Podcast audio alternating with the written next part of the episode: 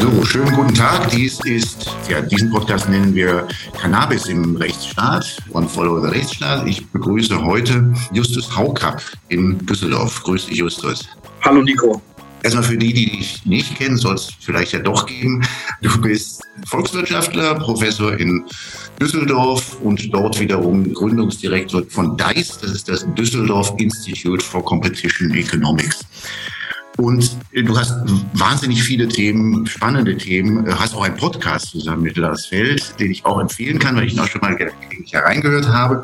Wir wollen uns aber heute auf ein Thema beschränken, was wir hier in der Podcast-Reihe jetzt auch schon ein paar Mal von verschiedenen juristischen und politischen Seiten hatten, nämlich Cannabis und die Planung der oder Ankündigung jedenfalls im Koalitionsvertrag der Bundesregierung, Cannabis zu ja, entkriminalisieren bzw. Zu, zu legalisieren. Dafür setzt du dich als Wirtschaftswissenschaftler schon seit vielen, vielen Jahren ein. Wie bist du denn zu dem Thema gekommen eigentlich? Das ist für einen Ökonomen eigentlich kein fremdes Thema in gewisser Weise, weil es geht ja um eine Regulierung eines Marktes. Äh, der Markt existiert ja, auch wenn er illegal ist. Es gibt Angebot, es gibt Nachfrage, es wird gehandelt. Ähm, und dann ist es vielleicht nicht ganz fair liegend, dass man sich als Ökonom darüber Gedanken macht. In die Öffentlichkeit, sag mal, bin ich damit gekommen eigentlich, weil 2013, also vor fast zehn Jahren, die Wirtschaftswoche mal verschiedene Ökonomen angefragt hat, wie stehen sie eigentlich zu der Cannabisfreigabe. Darunter war übrigens Lars Feld, den du gerade schon erwähnt hast, aber auch Michael Hüter, äh, Direktor des Instituts der deutschen Wirtschaft, äh, Arbeitgeber finanziert. Und ähm, mich haben sie auch gefragt und äh, die waren, glaube ich, selber ein bisschen überrascht bei der Wirtschaftswoche, dass unisono alle gesagt haben, naja, das mit der Prohibition ist natürlich Unsinn. Äh, da gibt es bessere Formen der Regulierung. Und in den USA gab es auch schon viele, viele prominente Befürworter unter Ökonomen für eine regulierte Legalisierung äh, des Cannabismarktes. Dann, als ich einmal damit in der Öffentlichkeit war, dann wurde ich immer wieder zu dem Thema gefragt und habe dann auch noch intensiver mich damit beschäftigt. Ähm, das hätte ich fast gesagt, kulminiert, ist vielleicht nicht ganz das richtige Wort darin, dass ich dann immer der Deutsche Handverband auch auf mich zukam, äh, der Georg Wurt, der leitet und sagte, wir brauchen eigentlich mal verlässliche Zahlen darüber, was denn da für den Steuerzahler drin wäre äh, bei einer Cannabis-Legalisierung. Da habe ich gesagt, ja gut, ich glaube, das kann ich so machen. Und dann haben wir damals ein Gutachten für oder ein Studie erstellt für den Handverband. Ähm, wo wir dann versucht haben, das abzuschätzen. Ist ja nicht ganz einfach bei Schwarzmärkten. Und dann haben wir die auch nochmal aus freien Stücken 2021 aktualisiert. Wir wussten, jetzt kommt das ja wahrscheinlich. FDP und Grüne waren ja schon lange für eine Legalisierung. Die SPD hat es dann auch durchgerungen, dafür zu sein. Und gesagt, ja, also ob jetzt Jamaika oder Schwarz äh, oder, oder Rot-Grün-Gelb, die Ampelkoalition nach der Wahl kommt, das sieht so aus, als wenn die Chancen für eine Legalisierung wirklich hoch sind. Äh, jetzt in Deutschland haben wir die Studie nochmal aufgelegt, da aus freien Stücken dann. Und ähm, ja, seitdem äh, setze ich mich mit der Literatur auseinander äh, und gucke mir das genau an, was so passiert. Ja, du hast es gesagt, ich bin ein großer Befürworter einer Änderung äh, des momentanen Rechtsrahmens. Ähm, du sagst, auch ein Schwarzmarkt ist ein Markt und deswegen ist es für dich ganz selbstverständlich, dass man sich als Wirtschaftswissenschaftler dafür interessiert. Wie schaut es denn mit der Empirie da eigentlich aus? Also wie, wie beobachtet man eigentlich diesen Markt als Wissenschaftler? Das ist natürlich, hast du völlig recht, nicht ganz so einfach. Es gibt ja verschiedene Methoden, wie man trotzdem versucht herauszufinden, was da die Konsummengen äh, in Deutschland äh, sind. Ähm, in manchen Ländern werden regelmäßig äh, Abwasserproben oder sowas genommen. Es gibt einen Kollegen von mir äh, außer Medizin, der hat mal eine Zeit lang Haarproben bei Friseuren eingesammelt. Und ähm, es gibt natürlich das epidemiologische Suchtsurvey, äh, das ähm, vom äh, Bundesgesundheitsministerium beauftragt alle paar Jahre durchgeführt wird, wo die Leute befragt werden.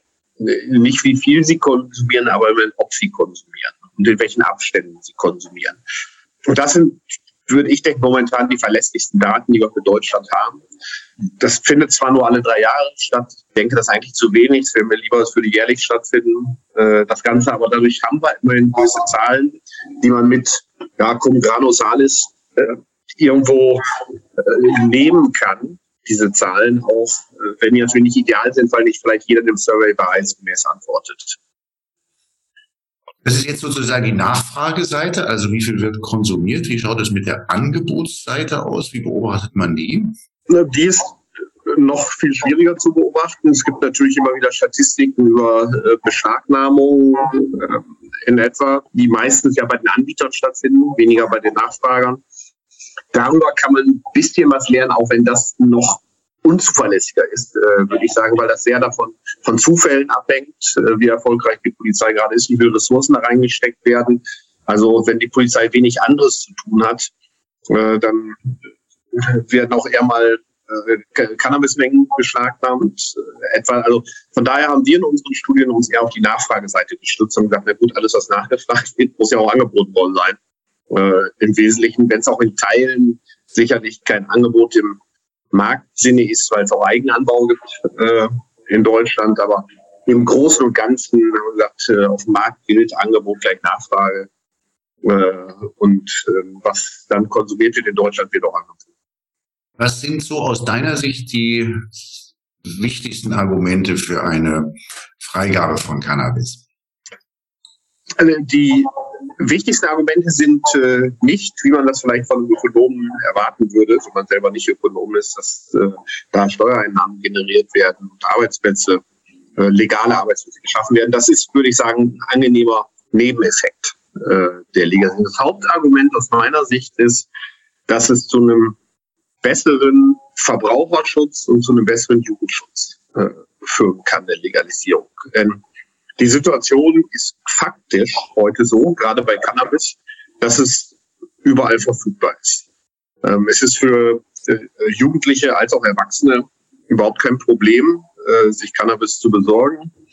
Das Cannabis ähm, kauft man dann entweder beim Dealer seines Vertrauens oder bei einem Straßendealer. Das äh, gibt immer wieder äh, Meldungen, dass es Qualitätsprobleme äh, gibt mit ähm, äh, teilweise sehr gesundheitsschädlichen Beimischungen, Chemikalien bis hin zu Blei äh, teilweise, ähm, die die äh, Dealer aus sag ich mal, reinem Profitinteresse beimischen, weil das das schwerer oder klebriger äh, Aussehen macht etc. Das ist relativ gesundheitsschädlich. Es gibt auch äh, der normale äh, Dealer kein wirkliches Interesse am Jugendschutz. Ähm, theoretisch könnte er zwar härter belangt werden, wenn er an Minderjährigen verkauft, als wenn er an Volljährige verkauft. Ähm, scheint aber nicht besonders abschreckend zu wirken ähm, momentan. Und äh, dann kommt hinzu ein Thema, dass äh, die, die, dieses, sag ich mal, die Geschichte von Cannabis als Einstiegsdroge in härtere Drogen,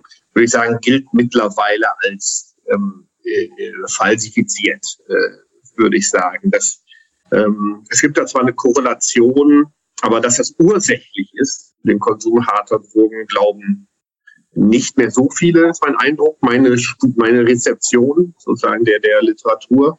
Es gibt aber angebotsseitig gleichwohl mh, hm, einen gewissen Anreiz für Dealer, ähm, mehr andere Drogen als Cannabis zu verkaufen.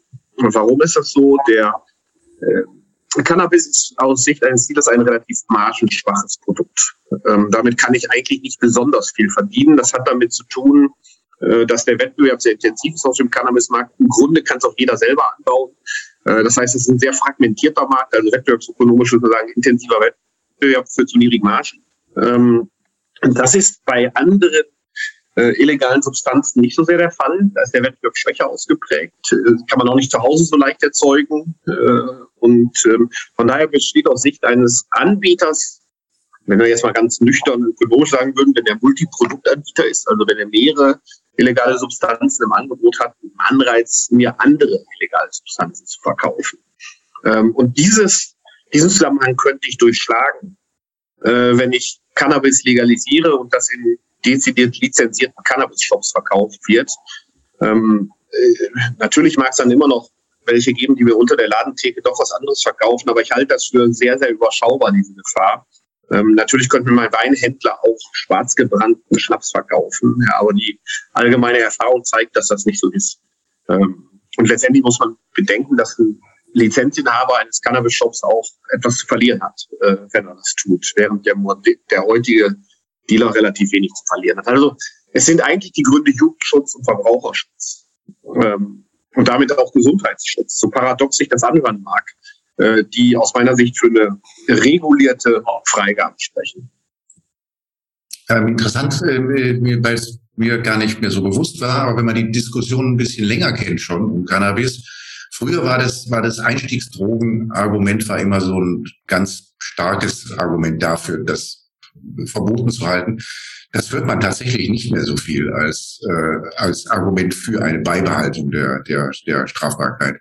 Nee, also sowohl in der medizinischen Literatur gibt es da mittlerweile große Skepsis und auch die ganz einfache Empirie suggeriert das. Wir haben ja mittlerweile, wenn man sich diese Lebenszeitprävalenz anguckt, also wer im Leben hat schon mal Cannabis äh, konsumiert, dann steigt und steigt und steigt äh, in Deutschland. Das ist mittlerweile ein Drittel aller Bundesbürger und Bundesbürgerinnen äh, hat das schon mal konsumiert.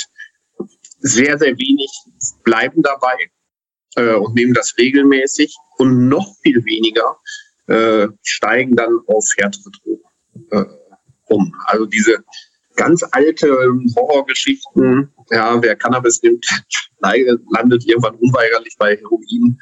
Ähm, das kann man den Leuten einfach heute nicht mehr erzählen, weil es so viele gibt, die selber die Erfahrung gemacht haben, dass es nicht so ist.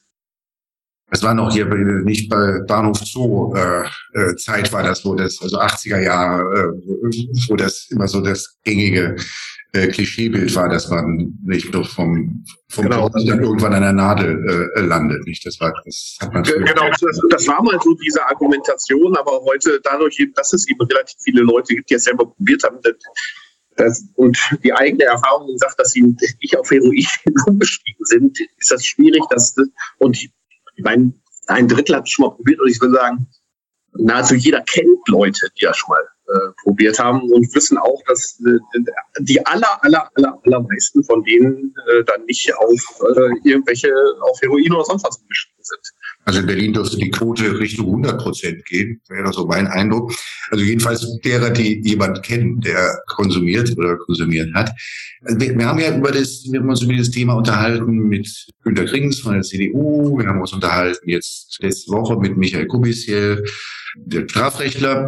Und mit unterschiedlichen Schattierungen kam dort vor allen Dingen als Einwand der Jugendschutz. Also Kubisiel meinte zu wissen, dass man ja sogar noch bis Ende 20, da das Hirn noch im Wachstum und da müsse man doch die Gefahr sehen, dass, dass, dass da auch jetzt junge Erwachsene Schaden nehmen. Wie, ähm, also du, du leugnest das ja jetzt, stellst das ja nicht in Abrede, dass es da nun auch Gesundheitsfragen, Jugendschutzfragen gibt. Wie, äh, was ist deine Antwort darauf? Also in der Tat, ähm, ich zweifle in keiner Weise an, dass das gesundheitsschädlich sein kann. Dass äh, zumindest der und der zumindest der intensivere Konsum auch gesundheitsschädlich oder Gesundheitsrisiken definitiv hat.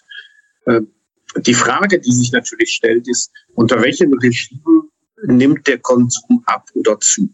Ja, führt eine Prohibition faktisch dazu, dass weniger bei Jugendlichen konsumiert wird oder nicht?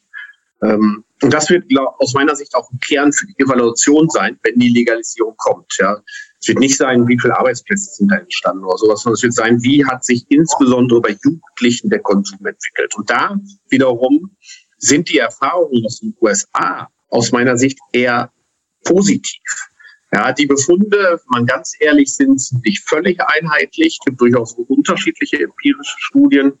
Aber es gibt doch eine Reihe von empirischen Studien, ja, die zeigen, dass gerade bei Teenagern der Konsum von Cannabis eher abnimmt in den Staaten, in denen legalisiert wird, im Vergleich zu den Staaten, in denen nicht legalisiert wird. Also, oder um das nochmal genauer zu formulieren, wir sehen ganz allgemein äh, auf der Welt einen zunehmenden Cannabiskonsum, aber die Wachstumsraten in den Staaten, in denen legalisiert sind, sind kleiner als die Wachstumsraten in den Staaten, in denen nicht legalisiert äh, ist. So, das mag verschiedene Gründe haben.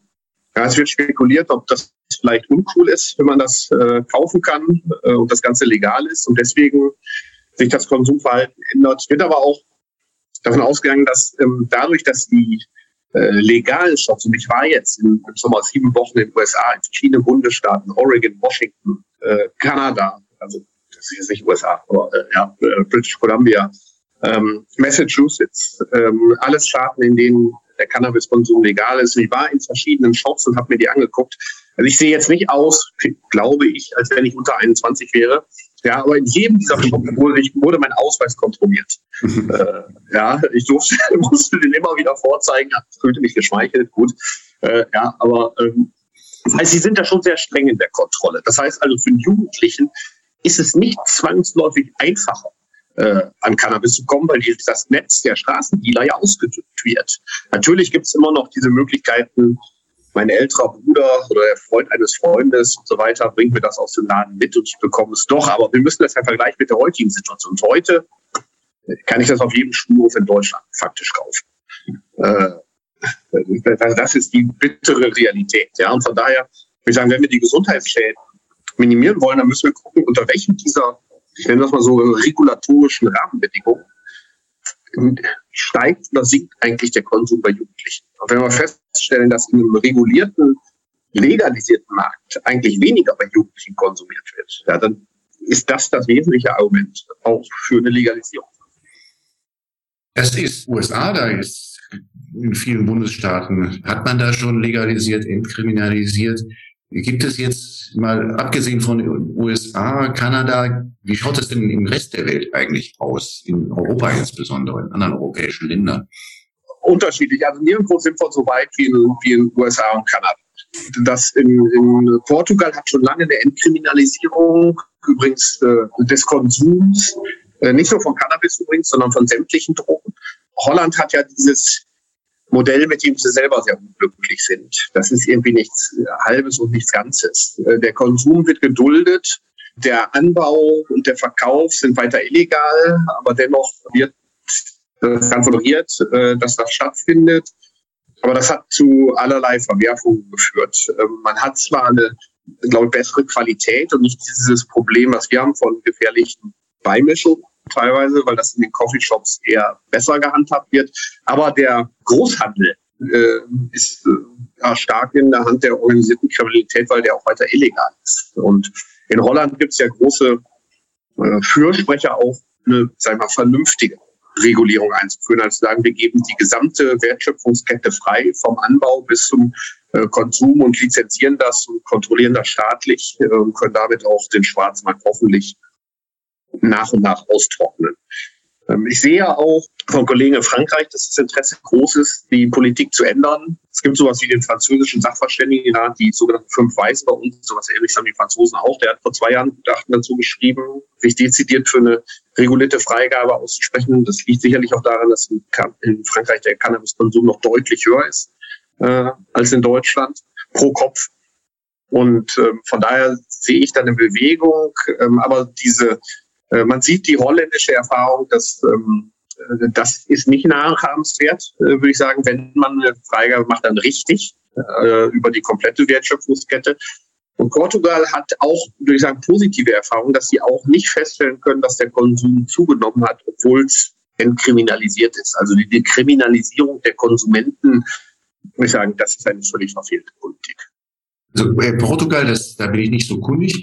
Ähm, Portugal hat den Konsum von allen Drogen freigegeben oder entkriminalisiert? Entkriminalisiert. Also es ist nicht legal, ja. aber es ist, es ist viel mehr Strafen wert. Ja. Also es kann doch konfisziert werden, so ähnlich ah. wie in Deutschland, ja. ja. Also solange das für den Eigenkonsum ist, aber du wirst nicht mehr dafür bestraft. Hm. Warum eigentlich nur Cannabis? Legalisieren, entkriminalisieren nicht auch die, weiß ich was, die gängigen Partydrogen aller Art, Kokain und anderes. Also ultimativ würde ich sagen, stellt sich die Frage wirklich, ja, warum ist es nicht auch sinnvoller, andere Drogen, auch bei Kokain, du hast angesprochen, der Konsum in Deutschland ist äh, zunehmend. Warum sollte man da auch nicht das legalisieren? Die Realpolitik, würde ich sagen, lässt das nicht zu. Und es gibt auch ein gutes Argument, warum man insbesondere Cannabis freigibt. Kokain kann man zumindest theoretisch noch die Hoffnung haben, dass man durch eine Prohibition den Markt zum Erliegen bringt. Äh, empirisch zeigt sich, das klappt auch nicht so ganz. Bei Cannabis würde ich sagen, können wir das völlig vergessen, weil ich das zu Hause anbauen kann. Ja, das wissen wir, seitdem Cem Özdemir auf dem Balkon stand mit den beiden Cannabispflanzen im Hintergrund. Ja, jetzt ist er Landwirtschaftsminister. Also er hat Erfahrung offensichtlich. Jetzt, äh, der, der, das kann jeder anbauen. Ja, das wächst ja im Grunde wie Unkraut, hätte ich fast gesagt. Ja, das heißt, das versuchen zu verhindern, das ist völlig unmöglich, faktisch. Kokain, ich sagen, das ist theoretisch auch möglich, immerhin eher, weil das kann man nicht zu Hause erzeugen. Ja, äh, da muss ich halt die internationalen Lieferketten äh, stören. Ähm, das gelingt auch nicht gut, sehen wir. Ja, der Konsum nimmt zu in Deutschland. Also von daher würde ich sagen, wenn die Erfahrungen mit der Cannabis-Legalisierung in Deutschland positiv sind, ja, dann sollte man konsequent auch darüber nachdenken, ja, ob auch für andere Drogen äh, es bessere Modelle gibt ja, für den Gesundheits- und Jugendschutz als die Prohibition. Legalisierung heißt ja nicht jetzt vollständige Deregulierung. Also das heißt ja jetzt nicht, dass wenn man sagt, also man sollte Cannabishandel äh, legal machen und Konsum legal machen, dass man da keine Regeln dann äh, schafft. Was für Regeln, was für Regulierung würdest du denn für sinnvoll halten? Ich denke, da kann man sich gut an den amerikanischen Vorbildern äh, orientieren. Ähm, die, die längsten Erfahrungen ja Washington, Colorado, die haben schon 2013 die Freigabe durchgeführt und das sind jetzt noch nicht ganz zehn Jahre. Und man kann auch aus den Fehlern ein bisschen lernen, die man in Teilen von Kanada gemacht hat. Die Provinzen haben das da unterschiedlich gehandhabt. Also wichtig ist, denke ich, dass die Wertschöpfungskette lizenziert wird. Also der Anbau, die Verarbeitung, äh, die Logistik äh, und auch der Vertrieb, äh, also der Verkauf. Nachher, weil das heißt dann auch, die Händler oder die Marktteilnehmer haben was zu verlieren. Also man kann ihnen mit Lizenzen drohen, wenn sie sich nicht an die Regeln halten. Das ist, äh, denke ich, ein Vorteil eines Lizenzregimes und man kann das alles besser mhm. überwachen. Was sind dann die Regeln? Äh, die Regeln sind natürlich insbesondere Jugendschutz. Wie, also es ist, glaube ich, kein Zufall, dass sie in den USA überall meinen Ausweis kontrolliert haben äh, an der Tür, dass man wirklich sagt, wir ähm, eine Regel würde ich vorschlagen, etwa wie bei Spielhallen das zu gestalten, dass man überhaupt erst ab 18 den Laden betreten darf dass das Ganze nicht in den Supermärkten oder an Tankstellen oder sonst irgendwo verkauft wird, sondern in dezidierten Spezialgeschäften. Ja, die können meinetwegen noch andere Produkte, sollen so ruhig noch ein paar Paper dazu verkaufen oder sowas, was da irgendwie mit zusammenhängt, aber die sollen nicht Bier und Chips nebenbei verkaufen. Man muss über die Werberegeln gut nachdenken. Ich das ist nicht so ganz einfach. Man kann natürlich Werbeverbot aufstellen. Werbeverbot hat den Nachteil, dass die Kanalisierung in den legalen Markt schwieriger wird, weil irgendwie muss man ja mindestens die Leute darauf hinweisen, wo überhaupt die Geschäfte sind, in denen ich das Ganze kaufen kann. Also Minimum an Werbung wird man äh, benötigen äh, oder von informativer Werbung zumindest. Darüber kann man nachdenken. Sicherlich gibt es, äh, dazu habe ich ja auch das Gutachten für den Handverband gemacht, die Frage, wie hoch kann denn die Steuer sein? Das Ganze soll ja auch nicht zu günstig werden. Ja, man will die Leute ja nicht ermuntern, unbedingt davon mehr zu konsumieren. Das sind schon mal sehr wichtige Regeln, würde ich sagen. Und im Detail kann man weitergehen, sagen, welche Beratungsangebote müssen vorgehalten werden, welche Informationen müssen in den Geschäften bereit liegen für Cannabiskonsumenten äh, etc. Ich, also da, da, wird man sicherlich am Anfang vielleicht auch nicht alles richtig machen. Deswegen ist, glaube ich, eine Evaluation der Cannabispolitik in Deutschland sehr wichtig, dass die regelmäßig durchgeführt wird. Ähm, aber da bin ich dann optimistisch, dass wir zu einem besseren Regime kommen. Du hast äh, Anbau erwähnt und erwähnt, dass äh, diese Pflanzen wie Unkraut wachsen und wuchern, also auch leicht anbaubar sind. Wie verhindert man, dass Jugendliche dann zu Hause anfangen, Hanfplantagen äh, auf dem Balkon zu errichten? Ja, es gibt in verschiedenen Ländern natürlich Regeln zum Eigenanbau. Wie viele Pflanzen darf ich haben? Die Regeln sind eigentlich perfekt, weil da wird auch nicht reguliert, wie groß die Pflanzen sein dürfen. Ja, ähm, aber in verschiedenen Staaten ja, haben die dann so Regeln, dass man vier oder sechs Pflanzen haben darf oder sowas zu Hause. Also keine Plantage. Äh, oder ich würde sagen, das ist noch keine Plantage. Ähm, zumindest das kann ich natürlich heute faktisch auch nicht verhindern. Ja, sozusagen. Also von daher, gut, jetzt vielleicht die Strompreiskrise, vielleicht ähm, verhindert das so ein bisschen den Anbau bei einigen. Aber ansonsten äh, äh, haben die meisten äh, Staaten tatsächlich eine gewisse Eigenanbau gestattet, wohl auch wissend, weil wir das gar nicht verhindern können. Eigentlich, weil der Eigenanbau hat ja zumindest den Vorteil, sag ich mal so, dass man selbst die Qualität der Ware kontrollieren kann. Ja, also da kann ich mir dann sehr sicher sein, dass ich mir da selber nichts reinmische äh, in das Ganze. Also ist immer noch besser in vielen Fällen, als das beim Dealer zu äh, kaufen. Ach, wichtig vielleicht noch ein Hinweis, Kennzeichnungspflicht. Ja, das ist ja Heute weiß man eigentlich ganz, gar nicht genau, wie hoch der THC-Gehalt ist, der, der Ware, die man da bekommt. Ja, der Dealer sagt das ist guter Stoff oder nicht so gut oder äh, was auch immer. Also die Beratung in den Shops in, äh, in USA und Kanada, die, die ist da wirklich exzellent, muss man sagen. Die können einem genau erklären, sozusagen, ist das eher was, was ja hilft einzuschlafen, ähm, was äh, schmerzlindernd ist äh, oder was sich aufputscht. Äh, also das, das, also die Qualität in dem Sinne steigt da wirklich. Mhm.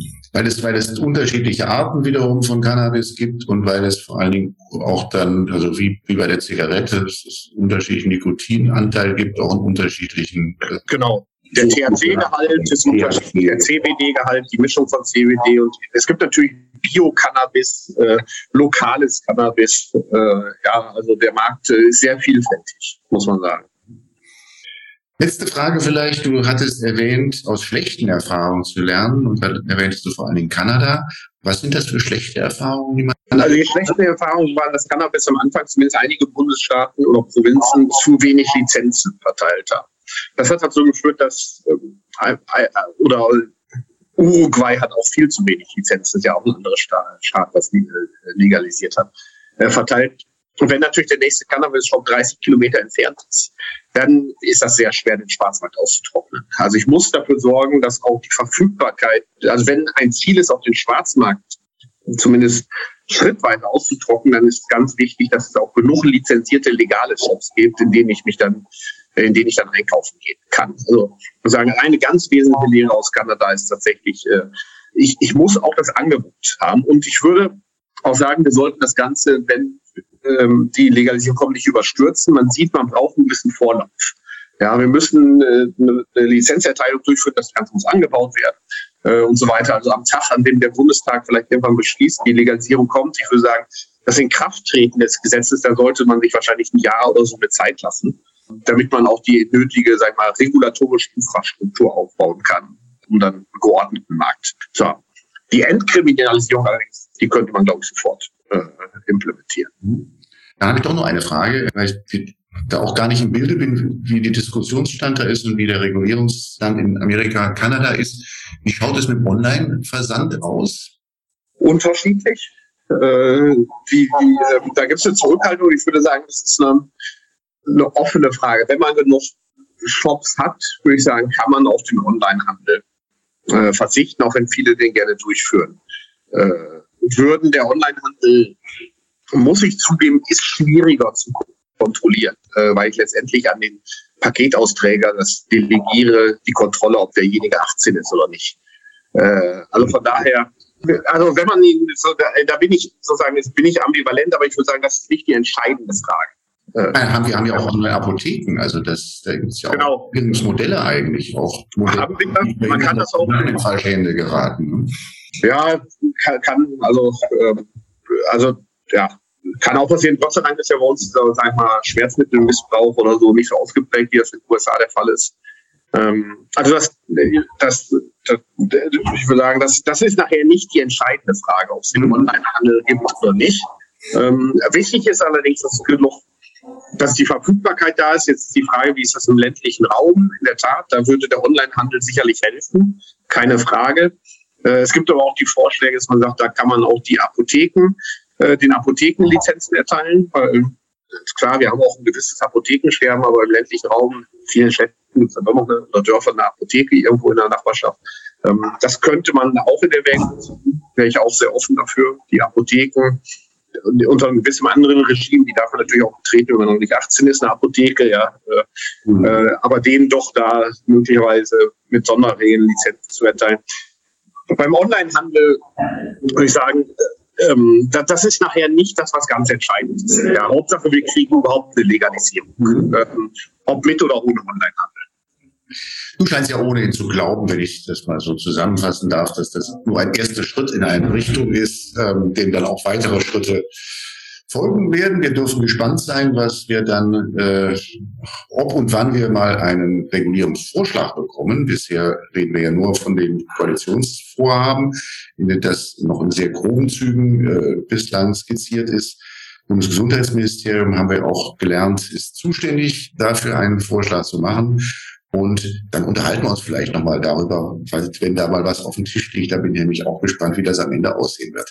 Ja, das Eckpunktepapier soll ja im Herbst erscheinen. Ich glaube, äh, der Herbstanfang steht vor der Tür. Mhm. Also, ich jedenfalls so an, ja. ja genau, ich äh, ich weiß nicht, wann du ausstrahlst, sozusagen, äh, wir zeichnen ja hier auf, äh, sozusagen, da ist in drei Tagen, glaube ich, Herbstanfang oder so. Es könnte sein, dass der Herbst schon angebrochen ist. Ja, also gefühlt hat er angefangen. Also hoffen wir mal, dass, also eigentlich müsste in den nächsten drei Monaten das Eckpunktepapier zumindest äh, vorliegen, wenn die Bundesregierung ihr Versprechen einhält. Da sind wir gespannt. Wir werden das weiter, weiter gespannt verfolgen. Und ich darf dir, Justus, heute für heute erst einmal danken Gerne, Nico, war eine Freude, wie immer. Klasse. Und ja, schöne Grüße nach Düsseldorf. Ja, ja und äh, viel Spaß in Berlin und äh, schön, dass wir uns mal wieder gesehen haben. Klasse, ja. Das war Follow the Rechtsstaat. Schaltet auch ein bei der nächsten Folge und abonniert.